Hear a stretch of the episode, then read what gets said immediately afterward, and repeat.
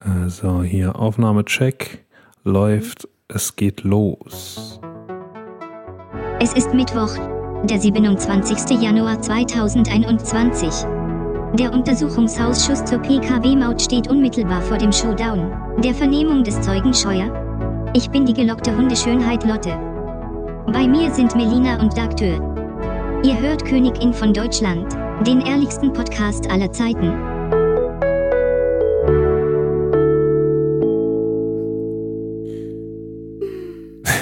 Sie lacht.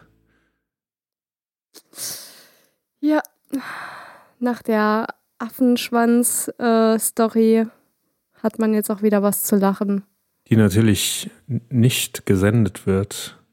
Und Die aber trotzdem. Ähm, die stattgefunden hat, die aber nicht gesendet Der, wird. die, die der Altersvorgabe entspricht, also kein Problem. Wir, wir sind alle alt genug, um darüber reden zu können. Über Affenschwänze, ja. Über darüber geredet ha- haben zu können. Ja, genau. Äh, Übrigens wurde ich äh, letzte Woche schon angeschrieben, wo denn unser Podcast bleibt. Ich habe dann gesagt, ja, wir machen jetzt äh, nochmal alle zwei Wochen, weil es auch aktuell etwas anstrengend ist mit dem neuen Jahr. Äh, das Neujahrsgeschäft boomt und ähm, Wird das noch Äh. anstrengender als das alte, das neue Jahr? Ich hoffe, mit der Zeit wird es weniger anstrengend, aber der, der Start in ein neues Jahr bringt ja auch immer viele neue Ideen mit und ähm, neue Konzepte, neue Kunden, neue Vorgehensweisen und ähm, da müssen selbst wir uns immer so ein bisschen orientieren und dann gucken, ähm, wie man die Prioritäten setzt. Prio 1 ist natürlich, das, das Geschäft am Laufen zu halten. Und Das hat mir übrigens jemand gesagt, dass das gar nicht schaden würde, wenn wir uns zum Beispiel am Anfang jeder Folge auch immer so updaten, was das Geschäftliche macht. echt? Ja, Sollen wir das machen? am Anfang der Folge kann man ruhig über, äh, ich meine, am Anfang ist immer der Werbeblock und da wir äh, eigenfinanziert sind und selbstfinanziert sind, können wir auch ruhig Werbung für uns machen, obwohl äh, wir, glaube ich, beide nicht glauben, hierdurch Kunden zu finden. Aber es gibt ja auch immer Sachen, äh, die sind vielleicht auch für andere interessant. Ich habe hier zum Beispiel notiert äh, einen Rückblick. Äh, wir haben mal gesprochen über Brexit und dass ich sehr gespannt bin, was meine Pakete machen, die zu der Ja, Zeit genau. noch, zu der Zeit der letzten Folge noch unterwegs waren. Die sind mittlerweile angekommen und fast reibungslos. Also Mhm. es gab eine Verzögerung von ein oder zwei Tagen bei dem einen Paket, die ähm, wir haben zwei verschiedene Paketdienstleister mittlerweile ausprobiert, der gelbe und der blaue mit lila. Blau mit lila. Ja, der aus Amerika, über Ah, den, den wir beim letzten, Blau mit in lila. der letzten Folge schon. Ich dachte, der wäre erwähnt. braun mit gelb. Nee, das ist der andere, den nutzen wir nicht. Oh, blau mit lila. Muss Gibt einen blau mit sagen, lila, ja, Marktführer im ist. internationalen Paketgeschäft. Und äh, was uns aufgefallen ist, ist, dass die Pakete komplett andere Routen nehmen. Also unser ein Paket äh, war zum Beispiel in Kassel am Zoll, ist von Großbritannien gekommen. Ich weiß gar nicht mehr äh, aus dem Stegreif, welche Stadt dort. Äh, aber das geht ja in Großbritannien alles über London und äh, dann nach Kassel. Das hatten wir noch nie, dass ein Paket von uns in Kassel am Zoll war. Und dann gab es da wohl ein bisschen Klärungsbedarf, womit wir aber nichts zu tun hatten. Das war dann der Zoll mit dem Lieferanten. Und zwei Tage später war das Paket da. Und wir gehen davon aus, dass das äh, wirklich jetzt die Anfangsschwierigkeiten waren und dass es in Zukunft komplett reibungslos laufen wird. Hm. Natürlich müssen wir, also es ist jetzt, wie gesagt, äh, wenn wir ein Paket aus Großbritannien bestellen, ist es von der Abwicklung so, als wenn wir ein Paket aus China bestellen. Das ist, Ist das- dasselbe. Weil, we- wenn das Paket jetzt Verzögerungen hat, die nicht mit eingeplant sind, ist das irgendwie kritisch wegen Kühlkette oder wie kann ich mir das vorstellen? Das kommt vor, dass wir Produkte haben, die gekühlt versendet werden, jedenfalls vom Lieferanten zu uns, aber selten. Und wenn das vorkommt, dann äh, sind wir da auch schon hinten dran. Okay. Wobei die Erfahrung gezeigt hat, dass äh, wenn es wirklich Probleme gibt am Zoll, dann dauert es eine Woche. Egal, ob du da jeden Tag anrufst oder einfach gar nichts machst und abwartest, es dauert immer eine Woche. Und äh, wenn dann wirklich was kaputt geht in der Zeit, dann wäre das ein Fall für die Paketversicherung, Mhm. die da okay. dann greift. Hatten wir auch schon den Fall, äh, das ging erstaunlich gut auch. Natürlich ist das ein bisschen, bisschen Papierkram und ein bisschen Kommunikation, aber du kriegst das Geld immer wieder. Nur wie gesagt, ich hatte ja, darüber haben wir gesprochen, ich hatte ja schlimme Befürchtungen, was den Brexit angeht und die Befürchtungen, klopfe dreimal auf Holz, haben sich nicht bestätigt. Okay, ja, das ist ja dann schon mal was Positives. Nicht? Und du so? Was hast du getrieben? Wir haben uns geeinigt jetzt auf einen 14-Tage-Rhythmus Ja, für den genau. Podcast. Das heißt, du, wir haben uns 14 Tage nicht gehört. Ja, stimmt. Was habe ich in den letzten 14 Tagen gemacht? Ähm, also ich war in letzter Zeit wieder oft ähm, im Wald, weil ich im Wald auch oft ähm, Ideen entwickeln kann für meine Kunden oder auch für mich selbst. Und, Ich habe da in deinen ähm, Insta-Stories auch immer noch so einen Hund gesehen. Ja, Hat auch immer so gleich ein seltsamer Hund, der läuft mir immer nach. Also keine Ahnung, was der von mir will. ähm, nee, wenn ich in den Wald gehe, dann muss ich natürlich einen Hund mitnehmen. Hallo. Lotte, Ähm, wenn ein Hund jemand im Wald hinterherläuft, was will er dann? Na was zum Fressen. Äh, Wenig überraschend. Genau, da, da mache ich mir immer so ein bisschen Gedanken und ähm, lasse quasi äh, alles, was auch gut gelaufen ist oder auch nicht so gut Revue passieren, mache mir ein paar äh, Sprachnotizen in mein Handy und äh, gehe dann nochmal voll geladen an die Arbeit dran. Dementsprechend siehst du die Videos des äh, seltsamen Hundes meistens morgens, beziehungsweise wenn ich sie abends hochlade, dann sind sie trotzdem von morgens. Und ja, es hat eigentlich nicht, also mh, strukturell hat es schon ein paar Änderungen gegeben. Ich arbeite jetzt noch enger mit, mit zwei ähm, Freelancern zusammen, die mit mir in Projekten drin sind, habe neue Projekte, habe alte Projekte abgeschlossen. Es entwickelt sich, es, es geht vorwärts. Genau, ich bin da gespannt und äh, guten Mutes dem Jahr 2021 gegenüber. Oder Mach, du, du machst ja, du machst ja die Arbeit. Du machst ja die Arbeit, über die du dich eben beschwert hast, dass es so viel ist. ja, und wir Ja. beide, wir beide haben ja noch, wir wollen nicht meckern. Wir beide haben ja noch ein bisschen in der Zeit an unserer Social Media Präsenz gearbeitet. Ja, Die Königin hat jetzt Instagram und Facebook. Da äh, dürfen sich natürlich alle Hörer, erstmal dürfen sie alle folgen. Abonnieren bei Facebook und äh, das darf gerne genutzt werden, um Kommentare dazulassen. Da würden wir uns sehr freuen, wenn wir da Feedback kriegen würden, vielleicht Themenvorschläge, entweder öffentlich, gern auch äh, in einer Nachricht. Das wird auf jeden Fall gelesen und immer auch mit aufgenommen in der nächsten ja ich habe Folge. äh, eben bei Instagram habe ich mal direkt diese ganzen Spam-Nachrichten von ähm, den, den jungen, hübschen Mädels, habe ich mal direkt alle runtergeworfen. Aber wenn jemand ernsthaft etwas schreibt und uns nicht auf irgendwelchen ähm, nicht zulässigen Seiten verlinkt oder benachrichtigt oder sonst was, dann sind wir direkt am Start. Dann sind wir gerne da. Ich habe viel, viel Podcast gehört und auch ein paar neue, habe auch einen Podcast der Woche gefunden, von dem ich dir gern erzählen würde. Und zwar äh, hatten wir schon lange nicht mehr einen Corona-Podcast. Oh, okay. Also es ist eigentlich kein Podcast, der sich nur mit Corona beschäftigt. Es ist ein ähm, Wissenschaftspodcast äh, von T-Online, was mich am Anfang sehr skeptisch Mhm. gemacht hat, und der Leibniz-Gemeinschaft. Heißt Tonspur Wissen, ist natürlich in den Shownotes verlinkt. Dort spricht eine Wissenschaftsjournalistin, die Ursula Weidenfeld, mit wechselnden Gesprächs- oder mit wechselnden Gästen. Ähm, ich, sie sagt das im Intro schon und das finde ich sehr gut von der Herangehensweise her. Sie, sie sagt von sich selber, sie hat jede Menge Fragen und möchte Dinge verstehen und einen neuen Blick drauf, drauf kriegen. Und ähm, das, was ich bis jetzt von dem Podcast gehört habe, ist wirklich so, äh, dass es um die Sache geht, nicht um irgendwelche Ideologien, mit denen man an die Sache rangeht, sondern es geht um die Sache und darum, die Sache zu verstehen und sich dann ein eigenes Bild davon zu machen. Mhm. Und in der aktuellen Folge ist äh, Till Koch vom Universitätsklinikum Hamburg-Eppendorf, UKE, ein äh, Infektionsfachmann, nee, wie, wie nennt man es? Epidemiologe. Ja. Sowas, ne? Also mhm. ein Wissenschaftler, der sich mit sowas auskennt. Äh, ein Fachgebiet, wo er sich besonders gut auskennt, sind Impfungen. Und zwar nicht nur gegen, gegen äh, Corona, sondern auch gegen alles, was sonst so kreucht und fleucht. Er ist selber auch Podcaster, hat den Infektio-Pod.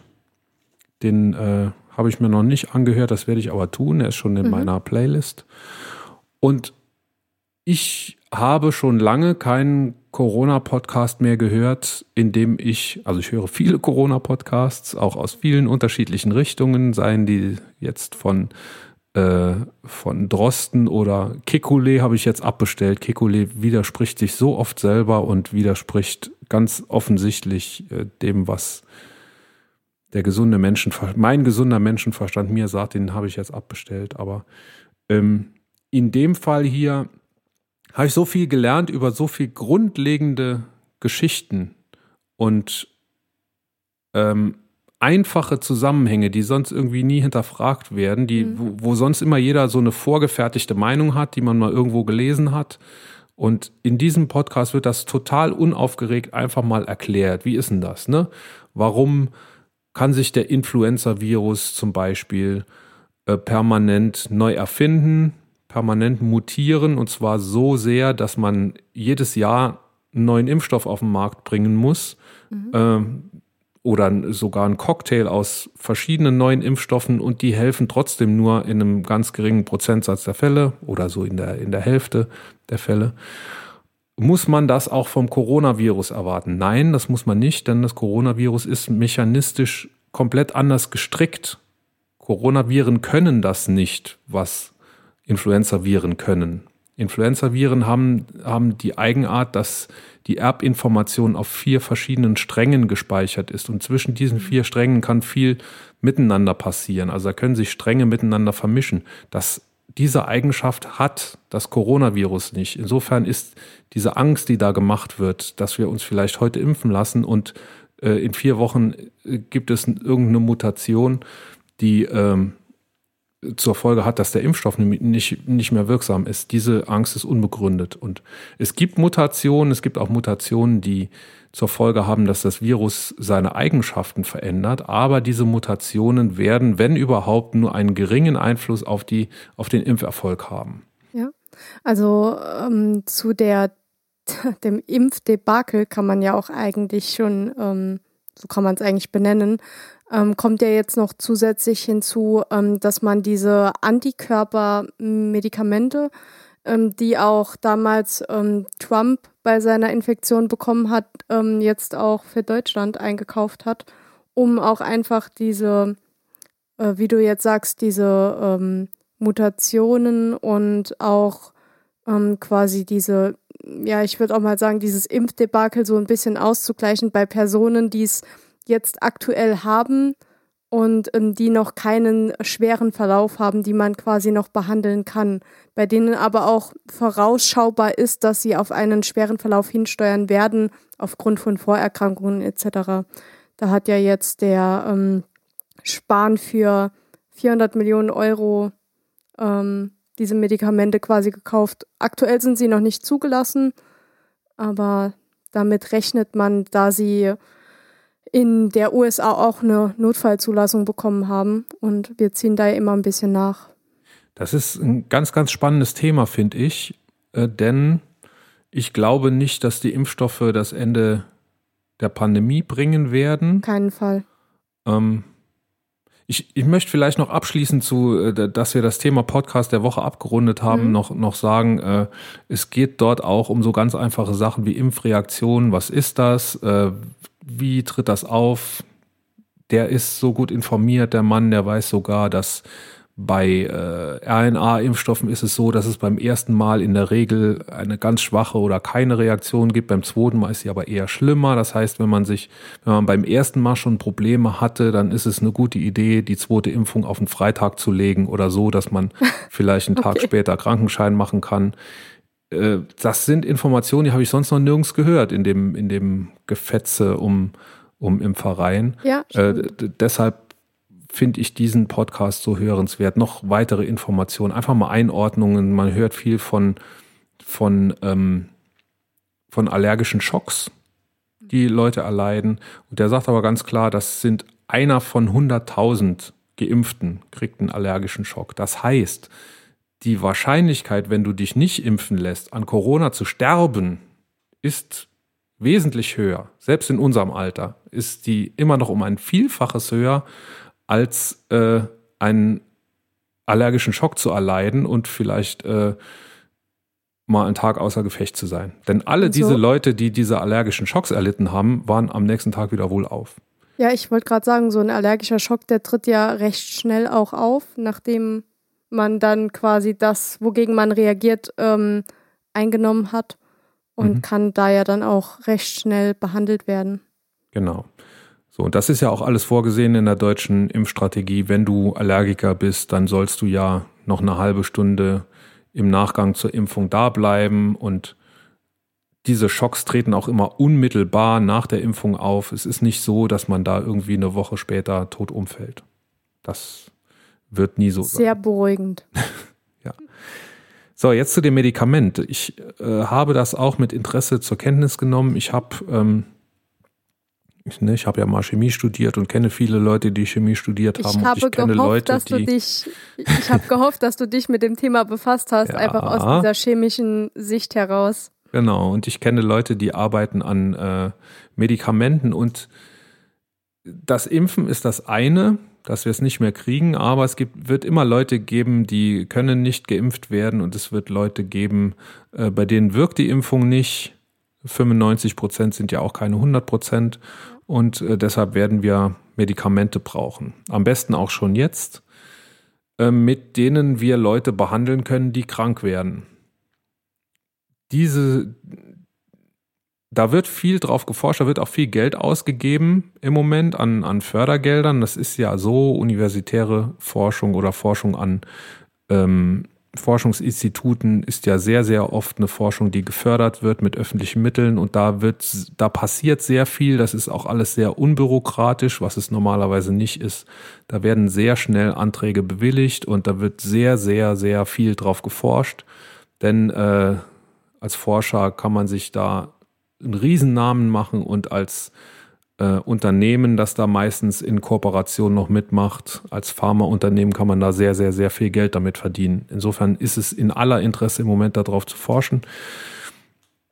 Nun haben wir ein Medikament auf dem Markt, monoklonale Antikörper. Das heißt, dieses Medikament ist, beinhaltet das, was das Immunsystem nach einer Impfung herstellt.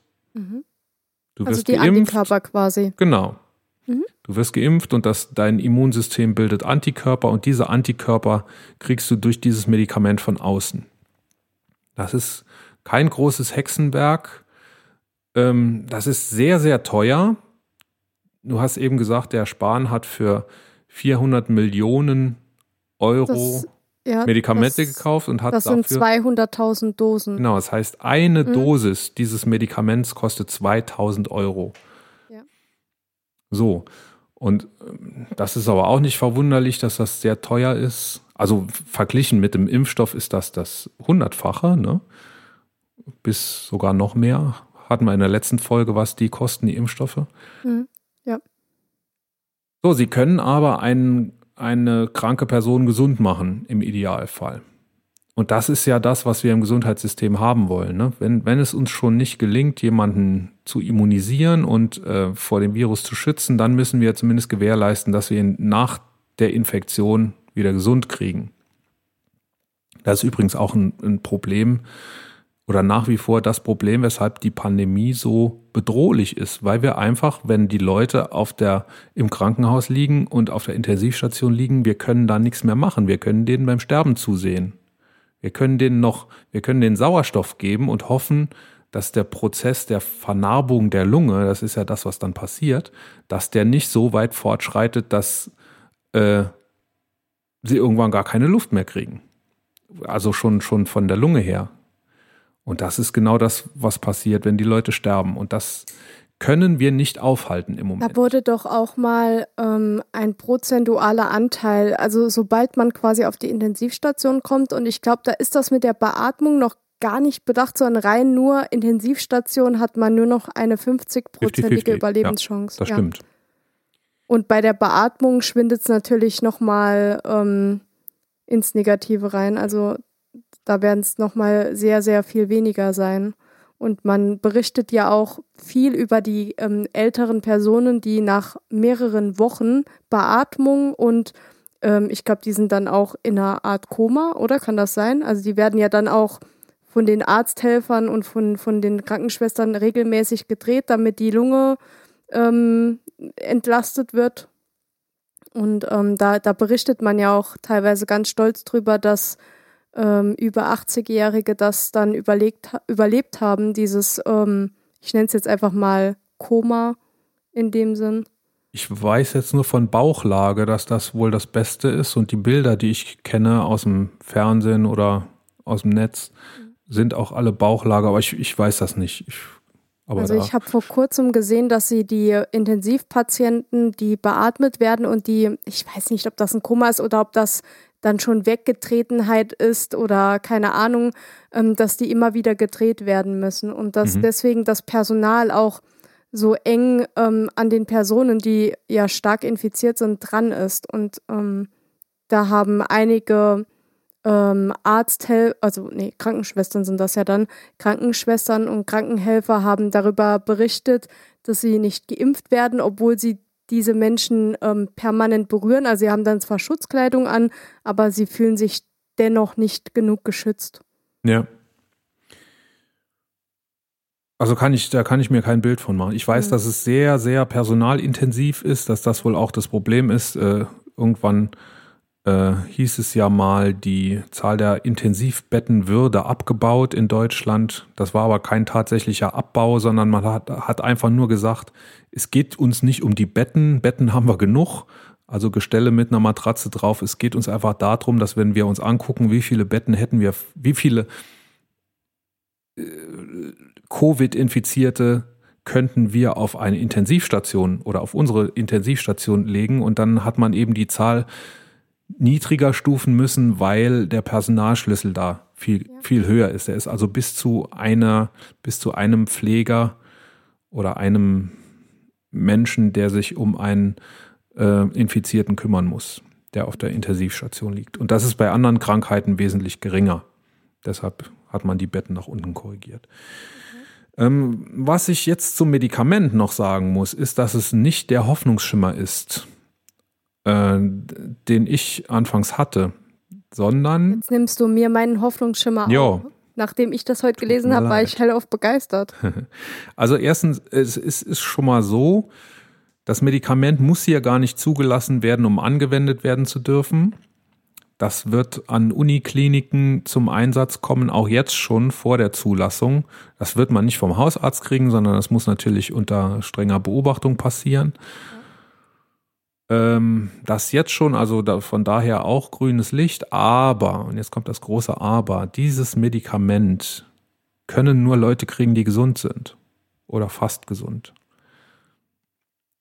Das heißt, Leute, die, von denen man annimmt, dass sie einen schweren Verlauf haben könnten und die sich gerade frisch angesteckt haben und die ersten Symptome haben, und wenn diese Symptome die die dann gerade bekommen haben, wenn das noch milde oder sehr milde Symptome sind, dann sind die überhaupt nur geeignet, dieses Medikament zu kriegen. Ähm, ich glaube, ich habe gelesen, innerhalb der ersten 14 Tage. Stimmst du mir dazu? Hast du das? Das kann auch? sein, ja. Ja. Hm? ja.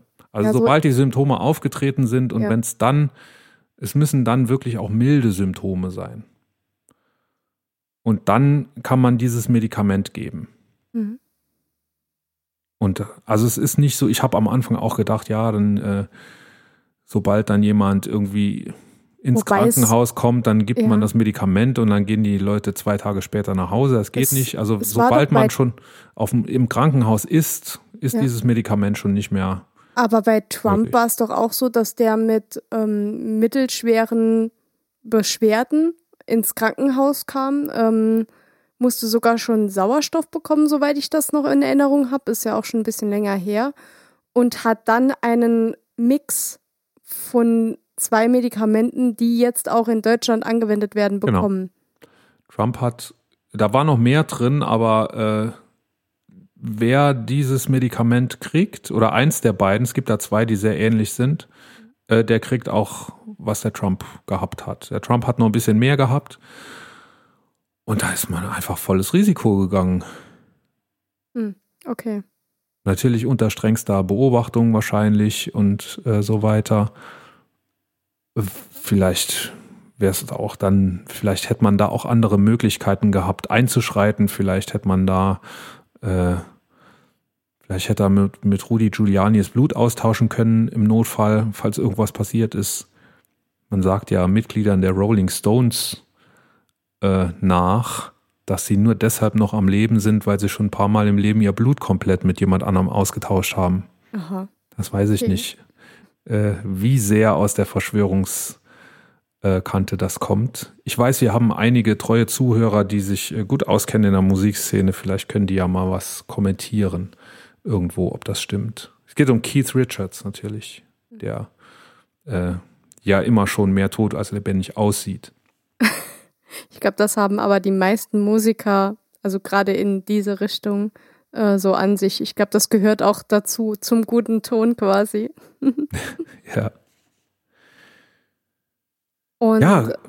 also, was das Medikament angeht, können wir quasi, ja, haben wir ein lachendes und ein weinendes Auge, weil es natürlich viele Menschen nochmal ja, entlastet theoretisch, was den Verlauf angeht, den, den Krankheitsverlauf, aber es ist dennoch kein Allheilmittel. Was sagst du denn zu den aktuellen Abläufen ähm, der Impfungen? Also da ist ja in den Medien, da, da gibt es ja tausend Versionen, warum wir jetzt ähm, quasi zwei Wochen gar nicht impfen.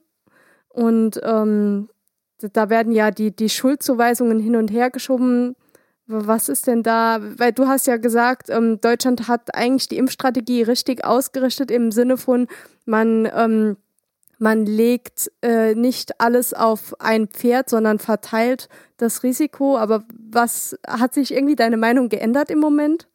Ich bin widerlegt worden ein Stück weit, dass ich gesagt habe, äh, wir werden jetzt bald äh, mit AstraZeneca Impfstoff überflutet werden. Das stimmt nicht. AstraZeneca hat Lieferschwierigkeiten aktuell und zwar gravierende Lieferschwierigkeiten. Äh, die anderen, BioNTech zum Beispiel, hatte auch Lieferschwierigkeiten, aber nur deshalb, weil die ein Werk umgerüstet haben, um hinterher noch mehr produzieren zu können. Mhm. Das ist klar, da musst du umbauen, da musst du halt mal die Produktion eine Woche stilllegen, um ähm, dort Arbeiten vorzunehmen, ähm, investieren in, in neue Geräte, die es ja dann braucht, um in neue Anlagen. Äh, dann muss eben die Produktion mal stehen, aber danach geht es auf vollen Touren weiter. AstraZeneca kann oder will nicht richtig erklären, warum es zu Lieferschwierigkeiten kommt. Es wird wohl so sein, dass sie im Moment nur, wirklich nur einen Bruchteil dessen liefern, was sie liefern können. Die Zulassung ist immer noch nicht da. Die wurde eigentlich erwartet für Ende Januar, äh, die ähm, europaweite Zulassung des AstraZeneca-Impfstoffs. Da hätte ich wahrscheinlich auf das falsche Pferd gesetzt. Aus diesen Gründen, die, die natürlich nicht absehbar waren. Ähm, das Problem ist in der Organisation der Impftermine, glaube ich. Und da haben wir es damit zu tun, dass das jeder unterschiedlich macht. Jede, jedes ich glaube, das ist unter der Obhut der Gesundheitsämter. Ich weiß nicht, da, da, hast du vielleicht mehr Informationen wie ich. Nein, das weiß ich jetzt auch nicht, wer da. Wer, wer diese Impfzentren betreibt. Wer da federführend ist. Ja, gut, die, was Und, heißt betreiben? Die sind ja leer. Ja, aber die sind aus unterschiedlichen Gründen leer. Es gibt einige, also äh, großes Problem oder große Herausforderung ist, äh, dass es zwei Impfungen pro Geimpften Ja. geben muss. Ja. Und die unterschiedlichen Impfzentren gehen damit völlig unterschiedlich um. Ich glaube, innerhalb von drei Wochen wird das quasi. Ähm, Ja, empfohlen. das, das ist das eine äh, Ding, wo es sehr großen Interpretationsspielraum gibt. Die europäische, soweit ich weiß, ist die europäische Zulassung ausgedehnt mittlerweile auf vier bis sechs Wochen. Das heißt, du kannst äh, den zweiten Impftermin später machen. Dann gibt es aber immer noch Impfzentren, die trotzdem konsequent nur die Hälfte der zu, zur Verfügung stehenden Dosen überhaupt verimpft und die andere Hälfte zurückhält, damit die Leute in vier bis sechs Wochen oder dann auch gerne schon früher nochmal kommen können. Es gibt andere, die sind im Moment schon weiter, weil die einfach alles verimpfen, was sie haben und darauf vertrauen, dass in vier bis sechs Wochen dann hoffentlich wieder neuer Impfstoff da ist Mhm. für die Zweitimpfungen. Und diese Strategie ist eben nicht zentral vorgegeben. Die ist offensichtlich, offensichtlich gibt es da auch noch nicht mal Empfehlungen, weil da im Endeffekt äh, laufen die Fäden wahrscheinlich im Gesundheitsministerium zusammen bei Jens Spahn, weil man da selber nicht genau weiß, was man empfehlen soll. Und wie ich das verstehe, ist das schon mal ein großes Problem, dass da so unterschiedlich damit umgegangen wird und die Unsicherheit einfach sehr, sehr groß ist. Da bräuchte es eine Ansage, dass die, dass die Impfzentren planen können. Und dann ist es wohl so, dass diese Herausforderung, so viele Leute, so viele Termine zu koordinieren, dass das hinten und vorne nicht klappt. Und das passt eigentlich zu dem Bild, was Deutschland im Moment in vielen Bereichen äh, zum Thema Digitalisierung abgibt, sei es Homeschooling, sei es äh, die Fähigkeit, Homeoffice zu machen oder sonst wo. Und äh, warum sollte es jetzt bei den Impfzentren anders sein? Ja, also gerade jetzt, ähm, ich glaube gestern war das, ähm, als ganz groß veröffentlicht wurde, als ob das ein Spektakel wäre, dass genau vor einem Jahr der erste Covid-Patient in Bayern ähm, diagnostiziert wurde. Ähm, seitdem geht es natürlich in den Medien nochmal ab ohne Ende. Äh, zwischendurch hat man ja mal ein bisschen was über das Mautdebakel gehört und auch über die Autobahn GmbH lustigerweise. Und ähm, Ja, Was? hast, du, hast du die Story gehört mit Roland Kaiser? Die war Nein. lustig. Was? Hast du nicht gehört? mit der Autobahn GmbH oder wie? nee, Maut. Ach so. Es, es ist ja immer noch der Maut-Untersuchungsausschuss und die ganze Welt fiebert doch entgegen dem letzten Zeugen, Andi Scheuer, im Mautuntersuchungsausschuss. Ja, aber der hat doch ich, sein Ich glaube, E-Mail-Konto morgen, geblockt. morgen ist er sogar. Morgen wird er, wird er aussagen, Andi Scheuer. Und vielleicht, wenn wir uns wieder reden, vielleicht ist er dann, vielleicht können wir dann nicht mehr sagen, dass er noch im Amt ist. Aber jetzt, aktuell ist er noch im Amt. Ja, er, er sollte doch, also jetzt springen wir vom Hundertsten ins Tausendste, aber der sollte doch auch ähm, diesem Sonderermittler ähm, sei, also der Sonderermittler sollte sein E-Mail-Konto durchleuchten, ob über sein E-Mail-Konto, ähm, das er äh, durch seine Stelle hat, ähm, irgendwie Informationen geflossen sind Nee, über sein oder Privates, über seine GMX-Adresse, die Nicht- er mittlerweile gelöscht hat aus Versehen. ach so, nicht über seine äh, Firmen-E-Mail, also Nee, nee, also, alles privat. Ach so, ah ja, gut. Von zu Hause. Da, da kann man natürlich mal Versprechungen machen über das Private. Ja, Ja. das, ähm, das, Kann man ja löschen. das fand ich, weil er hat ja am Anfang zugesichert, dass er transparent ähm, äh, kooperieren wird, kann man ja schon so sagen. Und dann, als es dann ernst wurde, hat er dann quasi alle Schotten dicht gemacht. Und Nee, ähm, vermutet wird, dass da äh, diese, diese Verträge und alles über dieses besagte E-Mail-Konto ähm, kommuniziert wurden, weil die sind Das bis ja dato alles- nicht richtig aufgetaucht. Das ist ja alles Pillepalle. Ja, genau. Das Weiß sind ja ja, jeder, dass da Steuergelder, immer- mein Gott. Was jetzt hier rausgekommen ist, das sind wirkliche News, nämlich dass ein hoher Beamter des Verkehrsministeriums im Gespräch mit den Mautbetreibern, das geführt wurde am Tag, nachdem die Gerichte die Maut für äh, ungültig befunden haben. Der, was war das, der Uh. Europäische Gerichtshof? Also im Kündigungsgespräch hat äh, einer der Mautbetreiber ist ja die Firma CTS, die auch Konzerttickets macht, ne? Ähm, hat ein sehr hoher Beamter des Verkehrsministeriums die Gunst der Stunde genutzt und mal nachgefragt bei dem Chef von CTS, ob er ihm nicht äh, ein paar VIP-Karten für Roland Kaiser besorgen könnte. und das, das ging aber leider nicht. Da, da hatte Nee. der keinen Bock drauf. Ja, das ist natürlich Man äh, kann ja mal das fragen. Wichtigste. Genau, fragen kann man ja. Ähm, um jetzt aber nochmal den, den, ähm, den, den Schwenker zum, ähm, zum Impfdebakel zu bekommen.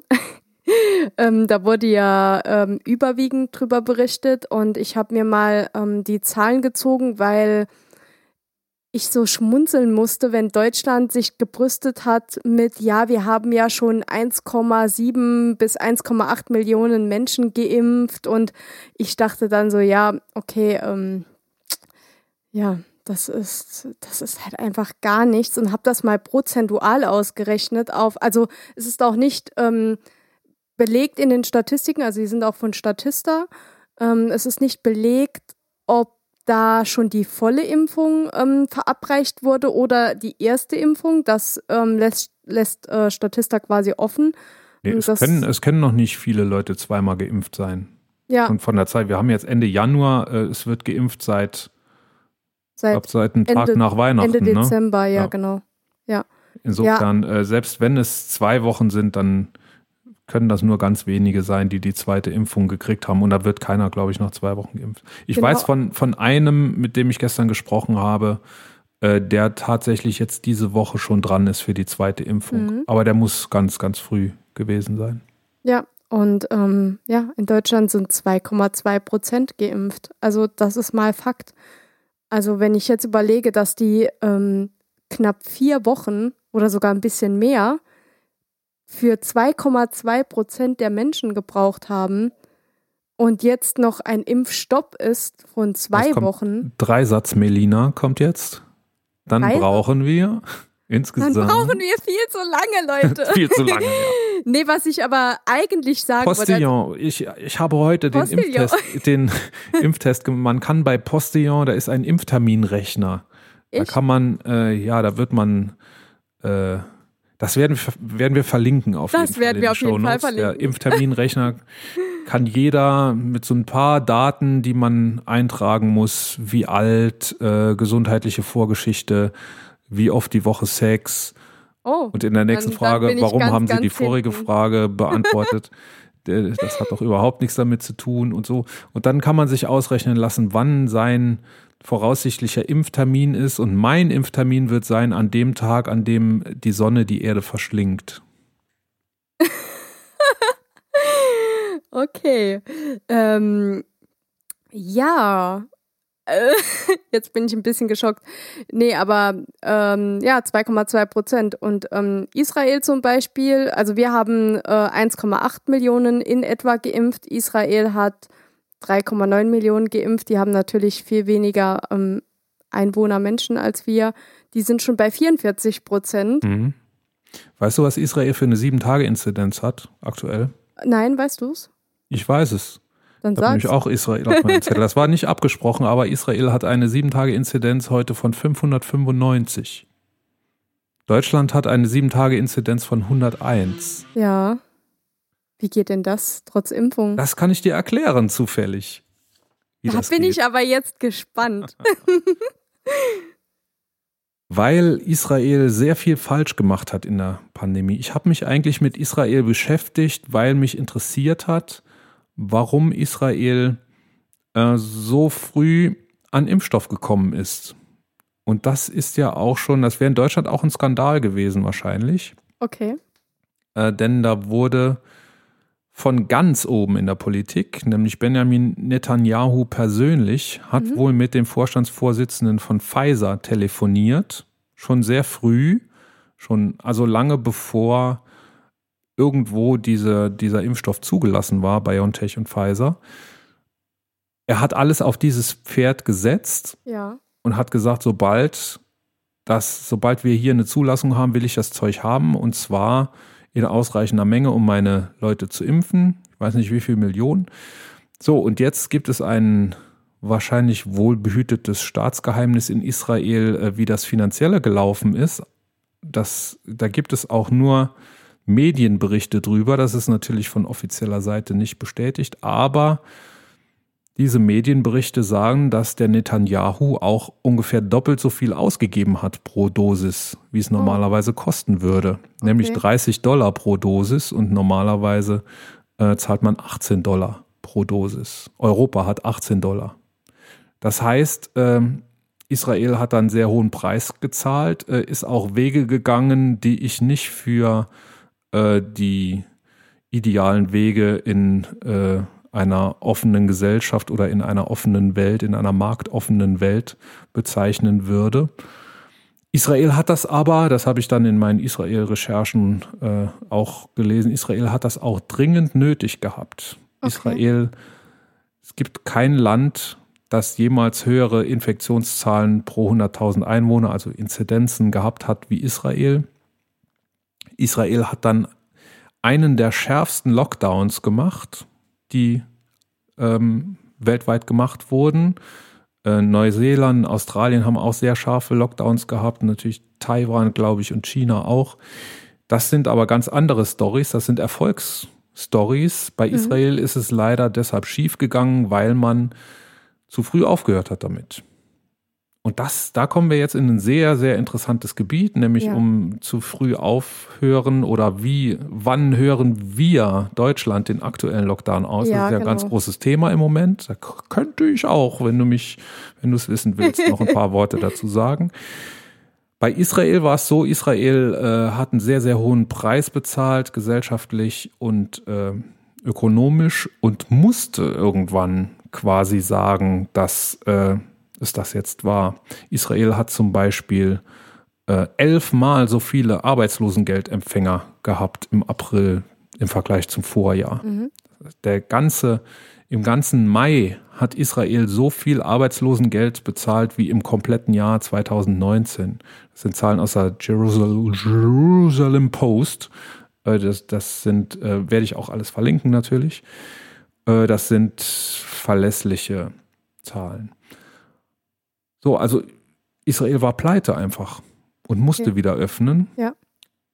Und die Strategie war dann eben, ja, wir machen wieder auf, weil wir es aufmachen müssen, aber wir äh, werden Impfweltmeister. Dann ist eben Benny Netanyahu aktiv geworden, hat diesen Deal gemacht mit Impfstoff hat verkündet, dass er bis Ende März 60 Prozent seiner Leute geimpft haben wird. Ich mhm. denke, das wird er locker schaffen. Ja, das schaffen sie. So, aber durch diese Öffnung, die zu früh war, ist die dritte Welle gekommen und Israel ist jetzt mitten, schon, schon auch seit Dezember, mitten in der dritten Welle und hat konstant sieben Tage Inzidenzen von 600. Mhm. Und da hat sich noch gar nichts dran geändert, trotz 40 Prozent geimpft. Das Und ist das, heftig, ja. Ne? Ja. Äh, also, das ist nicht, die Impfung alleine wird nicht das, das Allerheilmittel sein. Ja, das sieht man dann an dem Beispiel besonders gut. Ähm, die Arabischen Emirate, die haben 27 Prozent schon geimpft. Willst du das auch noch kurz? Das steht leider nicht auf meinem Zettel. Das okay, gut. Der, der, Beweis, dass wir uns wirklich nicht absprechen über die Themen. genau, England äh, 10,5 Prozent, also wir liegen ähm, mit ganz hinten, aber naja. Hast du eigentlich die Tage auch den Brief bekommen vom ähm, Ministerpräsident Hans? Ja, habe ich. Der wurde ja heute gerade ganz frisch ähm, in den Medien zerrissen ohne Ende. Ähm, ich muss zerrissen, sagen. Zerrissen habe ich ihn nicht. Äh, er wurde so verbal zerrissen. Ich muss sagen, ich habe ihn tatsächlich gelesen, weil der lag bei uns unten ähm, quasi vor den Briefkästen, warum auch immer. Da hat man mal einfach so sieben, acht Stück hingeworfen, obwohl es gar nicht so viele Haushalte hier gibt, aber naja. Und ähm, dachte dann, was ist das denn? Hab's dann mal mitgenommen und hab's gelesen und ja, war ehrlich gesagt auch wenig begeistert. Also es hat mir auch persönlich jetzt nichts gebracht. Ähm, ich dachte nur, die armen Bäume, die dafür sterben mussten und wir haben es dann noch bezahlt. Also fand ich etwas unnötig. Hm, ich bin da nicht ganz deiner Meinung, denn ich denke, dass viel zu wenig kommuniziert wird. Und wenn es dann mal einer macht, dann kann man das nicht pauschal zerreißen. In dem Brief hat nichts drin gestanden, was verkehrt war. In dem Brief hat nichts drin gestanden, was weltbewegend ist. Es war ein ähm, auf rotem Papier gedruckter Anhang, auf dem nochmal in einer übersichtlichen Art und Weise auf die Corona-Regeln aufmerksam gemacht wurde, wird. Den kann man sich irgendwo hinhängen, wenn man will. Das, also ich wüsste nicht, was man da viel hätte anders machen müssen. Es also, wäre vielleicht hilfreich gewesen, wenn es weniger Text gewesen wäre und äh, wenn die Message klarer gewesen wäre. Ähm, es, ja, also, das, ist, das ist etwas, was mich auch gestört hat. Da war eigentlich keine richtige Message drin, außer mal wieder diese, diese wir schaffen das quasi im, im übertragenen Sinne und dass wir, wir weiterhin. Wir schaffen das, was aber, er sagt, wir schaffen das, was aber heißt, hoffentlich werden wir das irgendwie schaffen, denn die Politik hat keine, keine Strategie und keine Perspektive. Ja, also was ich, ähm, also ich beobachte das schon länger mit dem Ministerpräsidenten Hans und ich finde halt, er kommuniziert ehrlich gesagt mir jetzt zu viel. Er stellt immer sehr sich in den Vordergrund. Man weiß auch alles über ihn, weil er das sehr transparent darstellt. Das ist nicht mein Geschmack. Der hat, äh, der hat noch Größeres vor, da bin ich mir ganz sicher. Ja, Seitdem der geht der auf jeden Fall nach Berlin. Ist, der, äh, der liebäugelt mit Berlin auf jeden Fall. Das ist ja auch nicht verkehrt. Ich meine, ähm, wenn man in so einem Amt ist, dann, dann will man ja auch eine regelmäßige Steigerung haben, weil wenn man da jahrelang drin stagniert, dann macht es ja irgendwann auch keinen Spaß mehr. Man, man will ja vorankommen. Aber zu welchem Preis? Also dieses permanente ähm, Videos schalten und erzählen, auf was wir alles verzichten müssen, etc. Und also was was ich an Kommunikation wichtiger finden würde, wäre diese Aufklärung. Warum hakt's im Moment? Was erwartet uns noch? Was bedeutet diese Mutation? Also das zum Beispiel, was du eben ähm, zu den Medikamenten erklärt hast, solche Erklärungen, ähm, dass sie sich da auch äh, mal Top-Leute ranziehen, die da dann auch einen Abschnitt ähm, mit hinzunehmen und den textuell verfassen etc. Aber das da ist halt so, ja, unnötiges Papier verschwendet, also wirklich unnötig. Da steht nichts drin, was einem irgendwie eine Zusatzinformation bringt, außer dass weiterhin noch Menschen sterben werden. Äh, sorry, aber das wissen wir auch so ohne diesen Brief. Und ähm, dass wir das schaffen werden, also ich sehe jetzt auch nicht, dass wir das nicht schaffen werden, weil, also die, ich mein, die, die von uns übrig sind, am Ende werden es geschafft haben. genau, die werden es schaffen. Und ähm, dementsprechend finde ich halt, wenn man so etwas rausschickt. Ich finde es nicht schlecht, dass er es als Brief gemacht hat, ehrlich gesagt, weil es viele ältere Menschen gibt, die kein Facebook haben oder Instagram, wo er ähm, fast täglich etwas postet. Aber es war halt einfach, also der, der, der Gedanke war nicht schlecht, aber die Umsetzung umso mehr. Ich finde, bin eine anderer Meinung. Ich finde, kommunizieren ist was, was er besonders gut kann und ausgezeichnet macht. Äh, darüber, dass er kommuniziert, kann man ihm keinen Vorwurf machen oder mache ich ihm keinen Vorwurf. Allerdings hat er keine Lösung. Er kann auch wahrscheinlich alleine als einzelner Landesfürst keine Lösung haben. Keinen Fall, ne. Ähm, aber es gibt Lösungen. Es haben Länder auf der Welt gezeigt, wie man die Corona-Pandemie in den Griff kriegen kann. Ein paar von denen habe ich eben schon genannt. Und das ist das, was als No-Covid-Strategie im Moment durch die Medien geistert und durch die Talkshows vor allem und äh, was äh, auch überall gut und gerne zerrissen wird.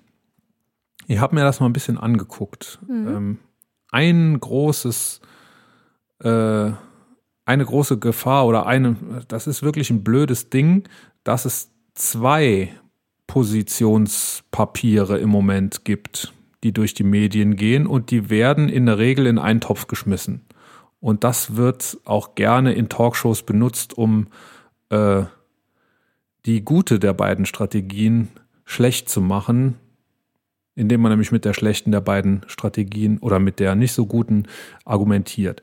Es gibt eine, die heißt Zero Covid und es gibt eine, die heißt No Covid. Zero Covid ähm, ist eine Initiative, die gibt es auch in Großbritannien. Die wurde nach Deutschland übernommen von einer Vielzahl an Personen. Du kannst nicht sagen, der oder der steht dahinter, hat das initiiert, sondern es sind ganz viele Personen, die wollen auch, glaube ich, nach außen hin nicht als Individuen auftreten, sondern als so viel zigtausend Unterzeichner dieses Stellung, dieser Stellungnahme. Das sind Pfleger, Künstler, Journalisten, Autoren, paar Wissenschaftler sind auch dabei, aber ich will mal sagen, ohne herablassend zu wirken, äh, das sind viele normale Leute, die das unterschrieben haben. Mhm. In dieser Zero-Covid, in diesem Paper, in dieser Stellungnahme oder in diesem Positionspapier geht es um einen umfassenden Shutdown. Man nennt das wirtschaftliche Pause und zwar so lange, bis Corona aus der Welt ist. Man bezieht sich auf Deutschland, aber man will eigentlich ein gemeinsames europäisches Handeln, weil Deutschland als als Binnenland äh, kann das natürlich schlecht alleine durchsetzen, weil über die Grenzen natürlich immer wieder neue Infektionen eingetragen werden. Deshalb will man, dass ganz Europa praktisch eine Zeit lang pausiert. Vier Wochen, dann werden wir es hinter uns haben. Das soweit so einleuchtend, aber diese, in dieser Initiative stehen auch viele Punkte, die da drin nichts zu suchen haben. Zum Beispiel, dass wir unser Gesundheitssystem reformieren müssen. Wir werden nicht bis zu Ende der Corona-Pandemie unser Gesundheitssystem reformieren. Das ist was, was wir uns dann Fall. angucken müssen. Also das können wir, das kann nicht Voraussetzung sein, um die Pandemie hinter uns zu kriegen, denn dann kriegen wir sie nie hinter uns. Oder da steht auch drin, Pharmaunternehmen dürfen nichts an, äh, an Impfstoff verdienen wenn Pharmaunternehmen nichts an Impfstoff verdienen würden, dann hätten wir jetzt keinen Impfstoff. Davon bin ich fest überzeugt. Das habe ich auch eben gesagt. Äh, da, da passiert deshalb im Moment so viel, weil man dadurch verdammt reich werden Wobei kann. Der Chef von BioNTech ist Milliardär ja. geworden dadurch und ich gönne ihm jeden Euro. Ja, aber AstraZeneca hat ja äh, ähm, verlauten lassen, dass sie da kostendeckend sind. Aber weiß man natürlich auch nicht, ob das so stimmt. Ja, das sind auch, da geht es auch um ein paar Euro pro Dosis. Ne? Das sind ja sehr günstige Medikamente. Und also wenn ich lese zwei Dollar pro Impfdosis und sehe, das ist in einem Fläschchen, dieses Fläschchen kostet ja auch schon Geld. Das kostet ja, genau. natürlich keine zwei Dollar, aber das wird auch äh, 10, 20 Cent kosten. Das ist ja schon mal ein, ein großer Anteil. Ne? Dann ist da noch ein Etikett drauf, dann ist da noch ein Septum drauf, dann ist, dann wurde das mal abgefüllt und so. Allein diese Kosten außenrum werden wahrscheinlich schon ein Großteil dieser zwei Dollar ausmachen. Ich weiß das gar nicht mehr, waren es zwei Dollar oder waren es fünf Dollar? Jedenfalls äh, ist, das, ist das nichts, womit man äh, einen Riesenreibach macht, denke ich mal. Ähm, aber denen geht es wirklich um antikapitalistische Motive, um Solidarität. Und ich finde, mit so einer, mit so einer Positionierung werden wir es nicht schaffen. Dagegen steht aber die No-Covid-Initiative. Bis jetzt habe ich gesprochen von Zero-Covid, ab jetzt spreche ich von No-Covid. No-Covid ist ein Positionspapier, das ausschließlich von Wissenschaftlern. Ich glaube, ein Facharzt war noch dabei, aber sonst nur Wissenschaftler. Wie gesagt, ohne herablassend äh, zu wirken. Aber es sind Leute wirklich, die kennen sich aus. Unterschiedliche Fachrichtungen. Es sind Virologen wie die Frau Brinkmann, Melanie Brinkmann, genauso dabei wie Leute aus der Wirtschaft, nämlich Clemens Füß, Präsident des IFO Wirtschaftsinstituts. Dort geht es auch darum, dass wir die einschneidenden Maßnahmen so lange durchhalten, bis wir nicht bei einer 7-Tage-Inzidenz von 50 sind oder 25 oder 10, sondern die Perspektive muss sein, dass wir bis auf Null runtergehen. Und das ist dann aber schon der ganze Rahmen. Also es soll bis auf null runtergehen. Wie wir da hinkommen, äh, da sind die wesentlich liberaler, will ich mal sagen. Also da geht es nicht darum, den Ultra-Shutdown oder Ultra-Lockdown zu machen und alles komplett zu pausieren, sondern da geht es darum, das möglichst sozialverträglich zu machen. Natürlich werden Bereiche, die nicht lebensnotwendig sind, geschlossen werden müssen. Das soll aber in, äh, im Dialog mit den Partnern, also im Dialog auch mit der Wirtschaft passieren. Und so will man es schaffen, nach einem abgestuften Plan zuerst zu einer Inzidenz von 10 zu kommen bis jetzt wollen wir 50 erreichen und dann wieder öffnen. Was dann passieren wird, ist natürlich das, was in Israel auch passiert ist, dass die Zahlen dann wieder so hochpendeln. Ne? Ähm, deshalb sagen die, wir können auf keinen Fall öffnen, wenn wir 50 haben. Wir müssen zuerst runter auf 10, dann müssen wir runter auf 5, dann müssen wir runter auf 0. Das ist so ein Drei-Stufen-Plan. Da gibt es verschiedene, verschiedene Abstufungen. Wir können, wenn wir bei 10 sind, schon wieder ein bisschen lockern. Wir können dann, glaube ich, schon wieder äh, einen äh, teilweise Schulunterricht machen. Ich glaube, Grundschulen und Kitas werden dann äh, wieder gehen dürfen. Das ist alles dort detailliert. Ich habe das Paper hier, ich könnte ja nachgucken. ähm, so, und dann, wenn man bei Null ist, wird es einen, ein Zonenmodell geben. Es wird zum zeitlichen Ablauf, das ist alles erreichbar vorm Sommer. Das oh, ist kein okay. großes Hexenwerk. Ähm, Neuseeland hat durch einen harten, wirklich harten Lockdown es geschafft, innerhalb von vier Wochen zu einer, äh, zu einer Inzidenz von null zu kommen.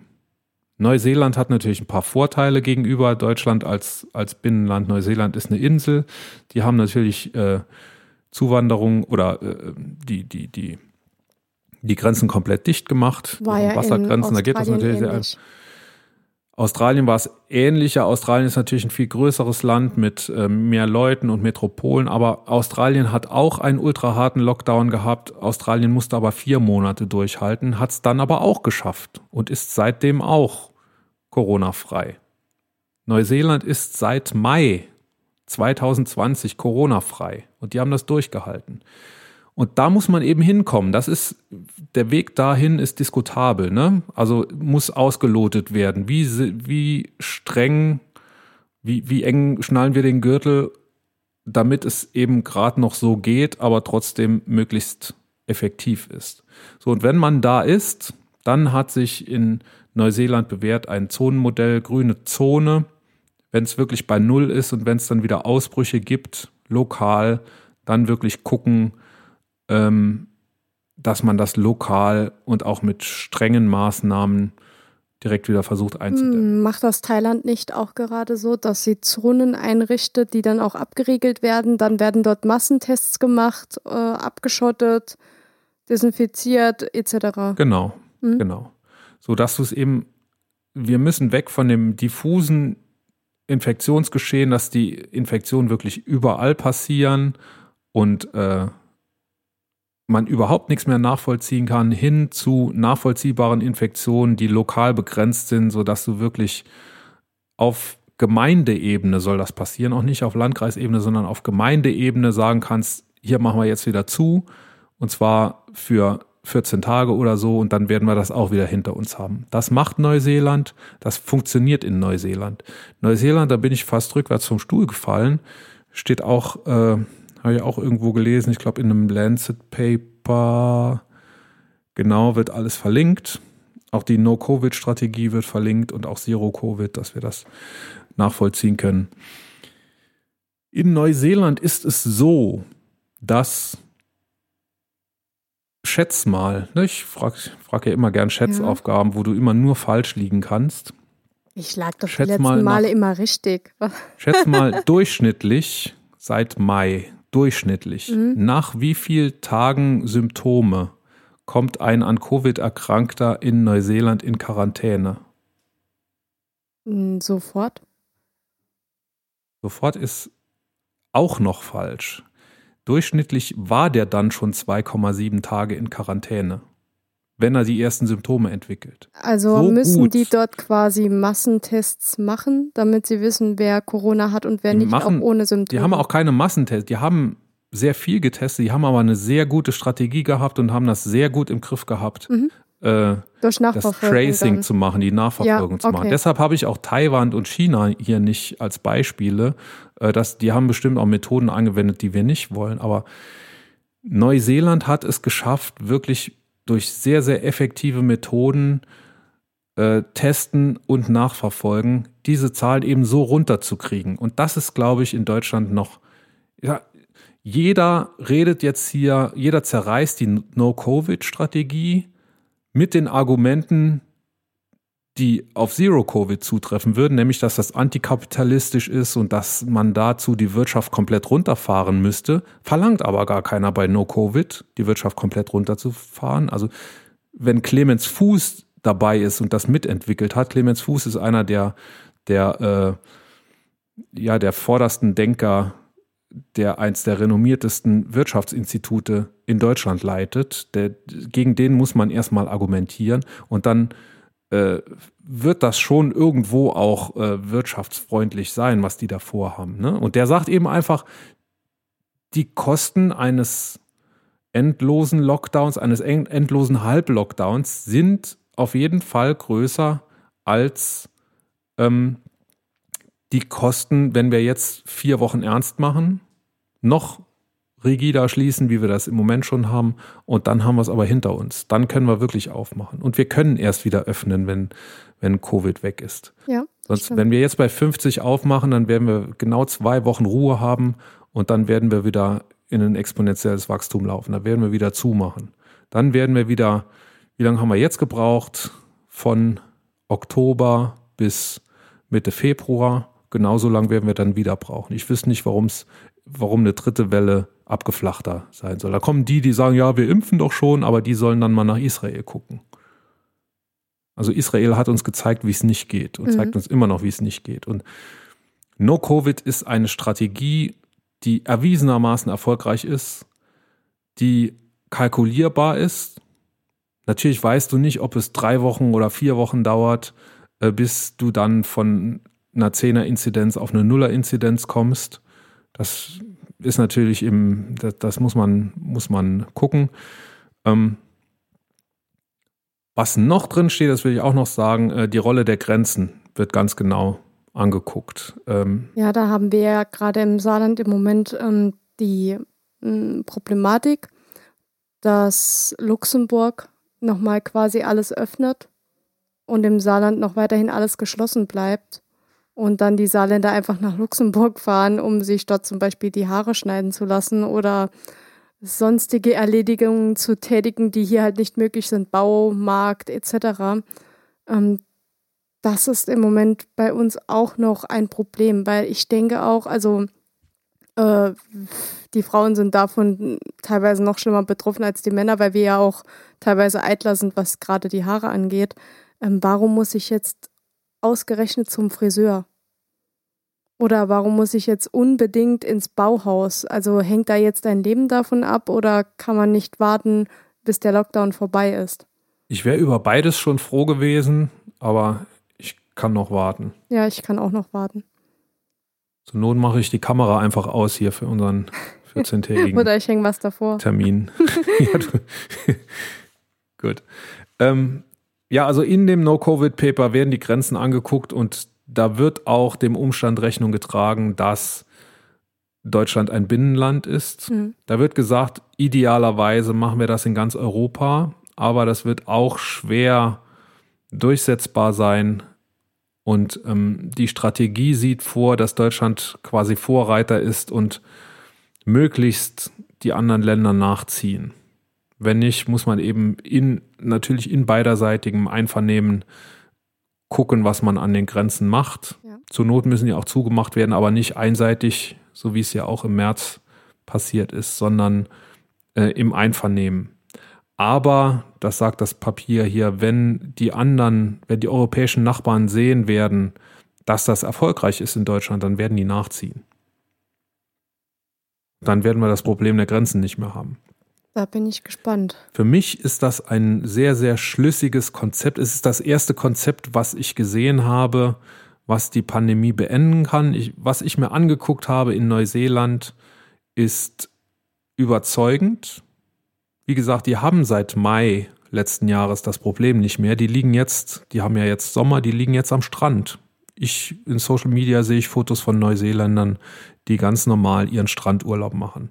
Und dann poste ich das und dann schreibt mir einer, ja, aber meine Schwester ist in Neuseeland und von der habe ich gehört, wie schwer das war und da wurden Existenzen vernichtet. Uh Dann habe ich zurückgefragt, ja, hört man das auch von mehr als einer Schwester? Und dann kam nichts mehr zurück. Und dann habe ich gerade auf dem Hinweg hierher noch einen Podcast gehört, in dem das Thema auch angeschnitten wurde.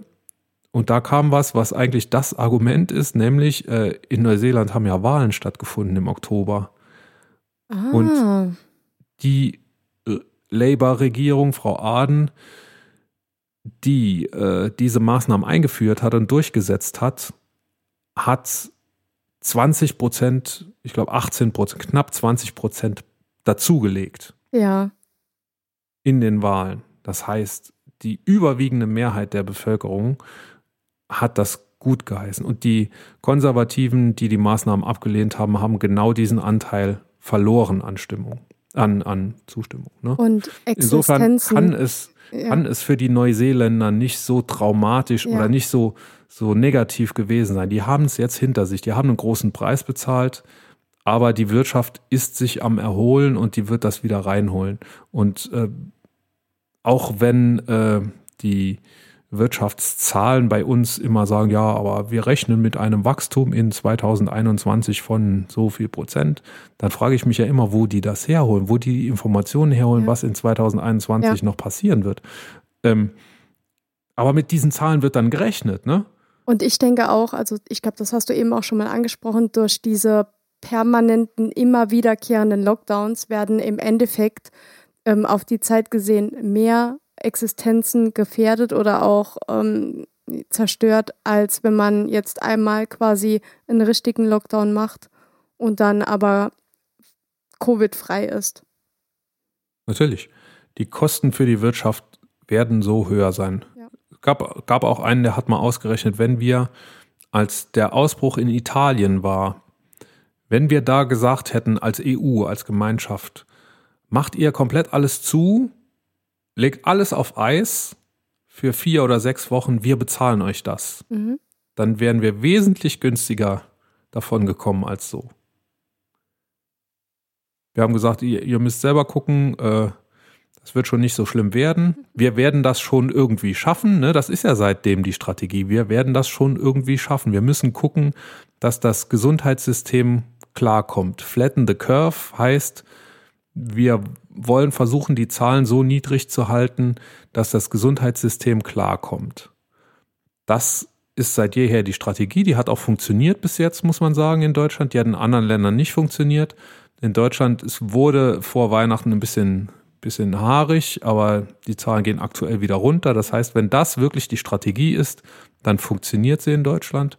Aber was ich mich frage, warum es wirklich noch Leute gibt, wie Michael Hüter, den Chef des anderen Wirtschafts, des, des deutschen, was ist das, DIW, ne, Deutsches Institut für Wirtschaft, der es nämlich genau andersrum sieht, der nämlich so ein No-Covid-Verreißer ist und sagt, die Kosten für die Wirtschaft wären viel zu hoch, wenn wir diesen Lockdown noch verlängern. Und wie es überhaupt noch Leute aus der Wirtschaft geben kann, die so argumentieren, also die diesen Zustand, den wir im Moment haben, gut finden, das verstehe ich nicht.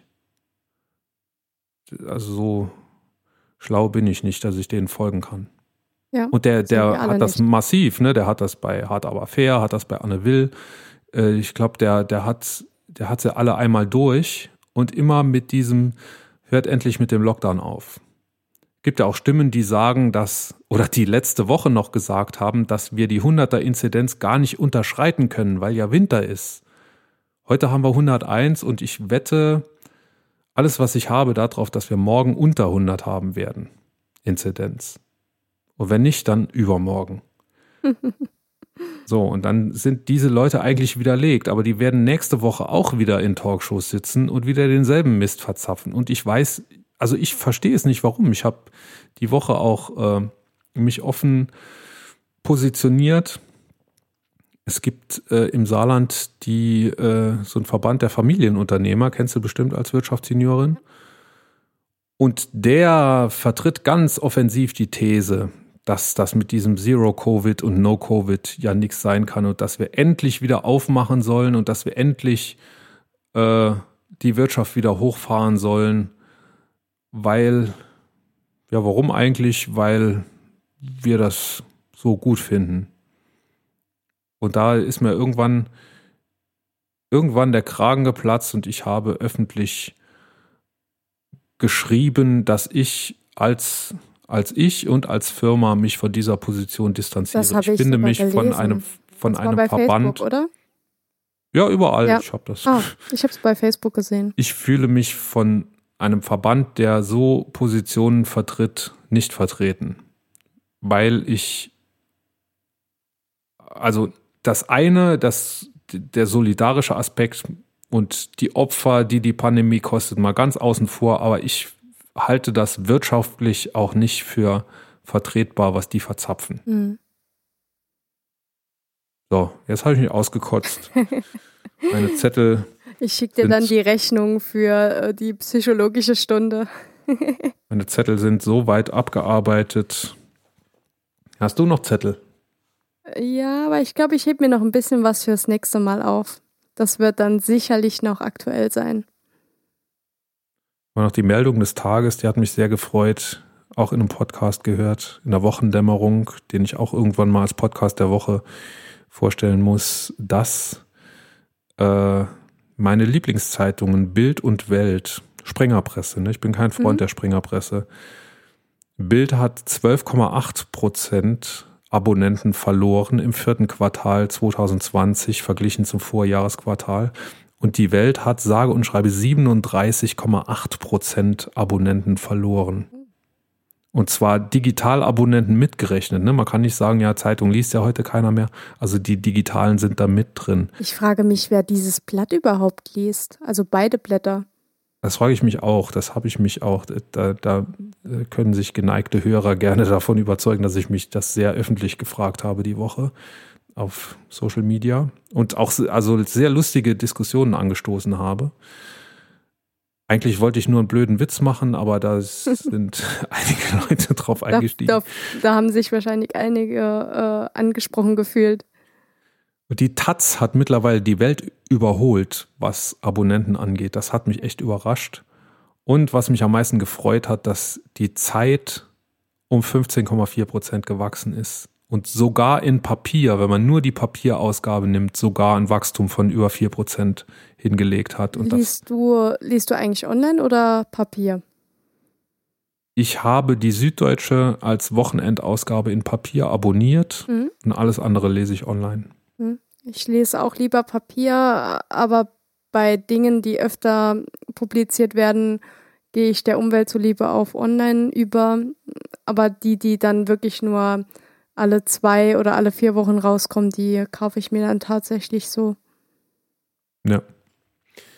Das war die, die ermunternde Meldung am Schluss. Super.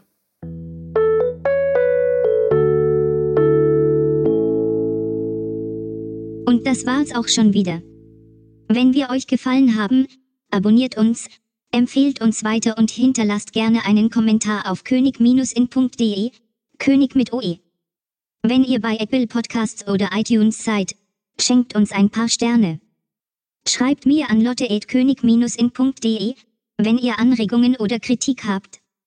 Und zum Schluss singt euch Dagtür wieder, wie wir Königin von Deutschland werden.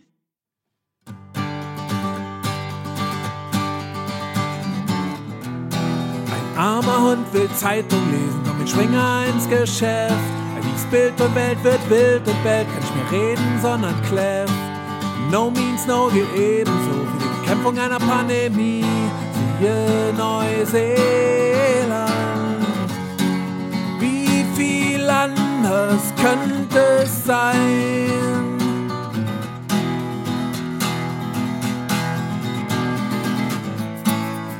Erstmal Königin von Deutschland sind. Du wirst schon sehen, du wirst schon sehen. Dann weht hier ein anderer Wind, ich weiß es genau. Dann wird es gehen, dann wird es gehen. Dann fliegen die ganzen Spacken von der AfD. Du wirst schon sehen, du wirst schon sehen. Und alles wird viel schöner sein, Landschaften blühen. Dann wird es gehen, mit uns wird's gehen.